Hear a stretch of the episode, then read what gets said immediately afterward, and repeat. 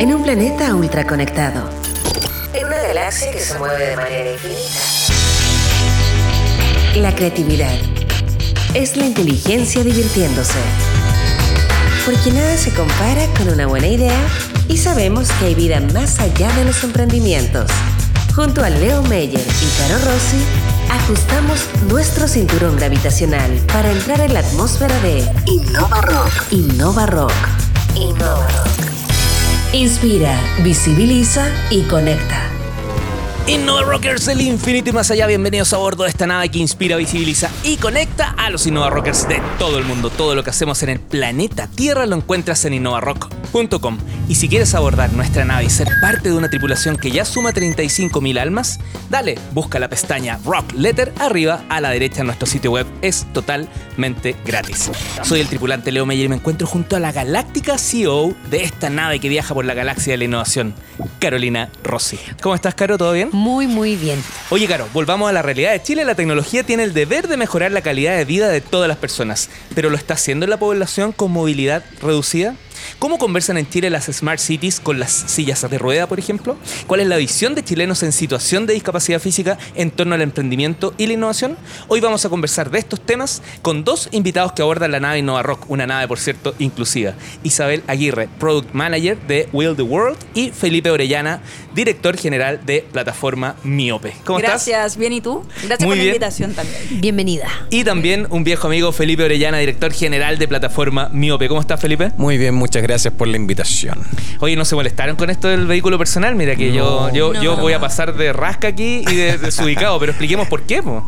Ah, bueno, Porque andamos en una en un vehículo espectacular, que es nuestra sillita de ruedas. Sí, pues andamos en nos, silla. nos acompaña para todas partes. los dos andamos en silla de ruedas. Yo encima ando con un accesorio que lo dejé allí arriba porque no, no Ah, pudimos ¿verdad, bajarlo, que ando como con una motito que se, se, Se acopla. agarra- se acopla a la silla y, y es como mi extensión. Soy un cyborg. Súper obvio, pero no por eso quiero editarlo.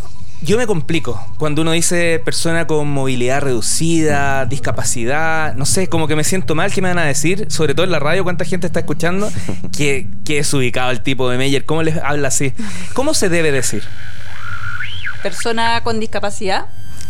Pero a mí, en lo personal, no me, no me importa si alguien me dice de otra manera, porque entiendo que no tienen por qué saber todos.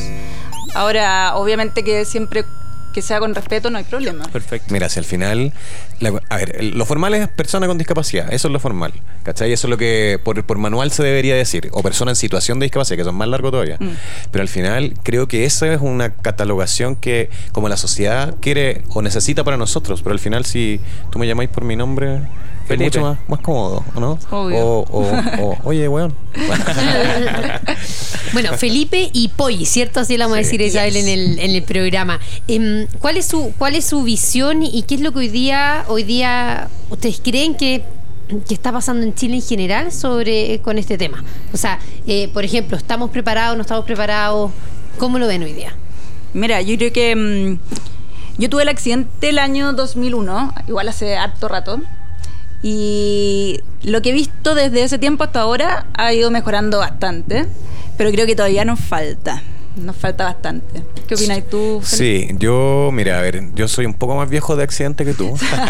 Estoy, llevo años en, en silla, yo soy del 97. Y efectivamente sí han habido cambios. A mí me pasó ¿Tú, Isabel, perdón? 2001. 2001. 2001 y yo 97. Eh, yo soy medio tatita. So- Somos, somos, Somos bien- los dos somos los dos tatitas en esto, sí, sí. es verdad. Eh, y sí han habido cambios. En esa época eh, todavía existía como una ¿cómo se llama? una paternalización severa de todos los temas con respecto a la, la discapacidad y, y, de un tiempo a esta parte ha mejorado bastante. Yo fui a vivir como tres años a España, Europa y después cuando volví en el 2012, 2013 eh, un- empezó a haber como un boom. Y hay un boom, yo creo que no solamente acá en Chile, ¿ah? sino que a nivel mundial. Evidentemente en, las- en los países más desarrollados esta cuestión está trabajada hace años, pero ha habido un boom. De hecho, en, en ese momento trabajé en un proyecto que tenía que ver con las Smart City y, con, con accesibilizar virtualmente las ciudades. Vamos a ir a esos temas. Sí, sí, sí. Oye, quiero hacer un, un paralelo eh, en torno a. el- en el mundo del emprendimiento y la innovación se habla mucho de, de la equidad de género, cumplir cuotas hombre-mujer dentro de la empresa. Eh, en el caso eh, de ustedes también pasa lo mismo, da igual, no es tema. Hoy, hoy en día está en marcha la ley de inclusión laboral, Ajá. que también exige una cuota a las empresas del 1% de los trabajadores, empresas que tienen sobre 100 trabajadores en el fondo. Acaba de cumplir un año. Un año, Un año Mira. recién. exactamente. Sí, y, y eso de alguna manera lo que ha provocado. Mira, yo, yo tuve la oportunidad en algún momento de conversar con, los con, con- con organizaciones de empresarios, con la SOFOFA, estuvimos en reuniones y cosas así. Y claro, los empresarios decían, no, no quiere que nos obliguen. Pero ¿sabéis lo que pasaba? Que lamentablemente, si no, no existía esta cuota, el tema no se ponía. No se colocaba en la, en la- en la- en parrilla programática. Y ahora que se colocó, eh, ha- ha- han habido cambios considerables. O sea, eh, Por ejemplo, eh, que ya más de 15.000 personas han sido contratadas con, eh, con discapacidad en un año. Wow.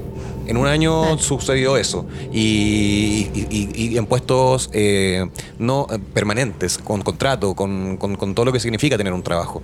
Entonces ya eso fue un, fue un cambio. Solamente en un año sucedió eso. Y es porque se puso el tema en, en la, en la palestra. Claro, yo creo que eso va a ser como el puntapié inicial Justamente. para que después se normalice Así y es. que las empresas empiecen a contratar sin necesidad de que sea por ley en el fondo. Así es. Claro. Y por otro lado, en los sectores públicos puede ser que esté pasando más. Eh, lo pongo en contexto porque también hay otra ley que eh, trata de, eh, de la parte de arquitectura y construcción de todos los espacios públicos que tienen que hoy día estar. Este año 2019, este, en el año 2019 ya la ordenanza de arquitectura y de accesibilidad se tiene que poner en práctica. ¿Y eso qué significa? Que todos los, los, las, Los espacios públicos, los espacios públicos o de bien público, ojo que gobierno. pueden ser privados, pero de bien ¿Ya? público. ¿Qué significa? Que sean abiertos a la comunidad. O sea, si yo tengo una, una no sé, eh, de hecho, este año los restaurantes y todos los locales también deberían estar accesibilizados. Ah, ¿Por ya. qué? Porque son abiertos al público. una galería de arte. por Una ejemplo. galería de arte, un museo, eh, todo como es de bien público, abierto a la comunidad. Si no está abierto para mí, ¿cómo voy a entrar yo? Claro, ¿Entendés? no tienes acceso, entonces ¿Cachai? justamente por Justamente eso lo es- que viene a, a salvaguardar es aquello. Bueno, que de esto mucho tiempo, no- nosotros ya llevamos harto tiempo en silla, somos nosotros los que nos tenemos que adecuar para poder entrar a esos lugares. O sea, o conseguir a alguien que te suba la escalera, o si vaya a un lugar que no tiene baño, chuta, no puedo tomar nada. O sea, Sí. al final ¿Cómo fue, el. ¿Cómo fue el acceso a la nave? Bien. Bien. ¿No tuvieron problema? No, para No, nada. Para nada. nada. Para nada. Sí, está bastante eh, accesibilizada. Oye, en su opinión, ¿creen que estos cambios fueron, fue un proceso que, como los gringos tienen un concepto que se llama bottom-up, o sea, que vino de abajo hacia arriba? ¿O fue al revés, como que alguien se paró y dijo, ya tenemos que hacer este cambio? ¿O fue justamente la presión de ustedes y un grupo de decir, ¿sabéis qué? No podemos más, no puede ser. Ahí yo tengo una, creo que una opinión como más o menos clara. Yo creo que es una cuestión generacional. Responde a una cuestión generacional, como que la discapacidad se... Cuando nos- nosotros nos accidentamos, todavía era una cuestión súper trágica, eh, que efectivamente un- puede ser un evento traumático, pero es un evento, no una situación permanente, ¿cachai? Puede haber un evento traumático en la vida con respecto a si, te, si adquieres una discapacidad. Y ha sido asumido como, as- como tal durante muchos años. Y hay una cuestión generacional ahora que, que estamos nosotros dos aquí, pero créeme que somos muchísimos más las personas con discapacidad que están haciendo muchísimas cosas porque la situación cambia efectivamente y responde a una cuestión de generación. Entre esas cosas, hay muchos que son emprendedores. Así es. Y muchos más que además están innovando dentro del deseo de hacer empresa. Aquí en Nada Innova Rock estamos conversando con dos galácticos invitados, Isabel Aguirre, Product Manager de Will the World, la empresa que les contaba, y Felipe Orellana, Director General de plataforma Miope, otra iniciativa bastante interesante y que está en pleno proceso de cambio. Así es, la plataforma Miope. Hoy día la plataforma está tomando ribetes que, que no me hubiese esperado, pero la verdad sí, sí me lo esperaba. Pero, pero no tan, tan luego. Hoy día junto a la plataforma Miope somos una plataforma que generamos contenido. Literalmente generamos contenido, pero partimos con contenido en diversidad e inclusión, así. Y es una plataforma social, artístico, artístico-cultural.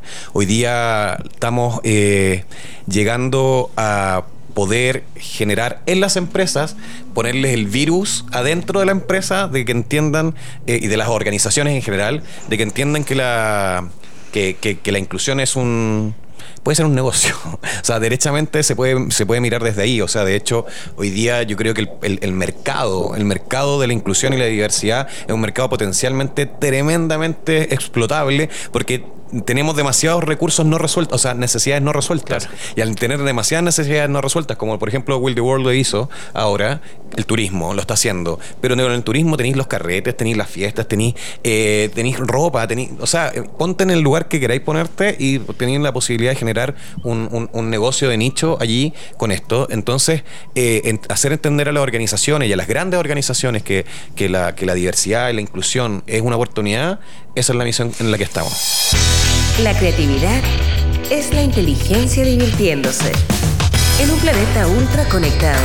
En una galaxia que se mueve de manera infinita, nada se compara con una buena idea. Porque sabemos que hay vida más allá de los emprendimientos. Esto fue Innova Rock. Junto a Leo Meyer y Caro Rossi. El programa que inspira, visibiliza y conecta.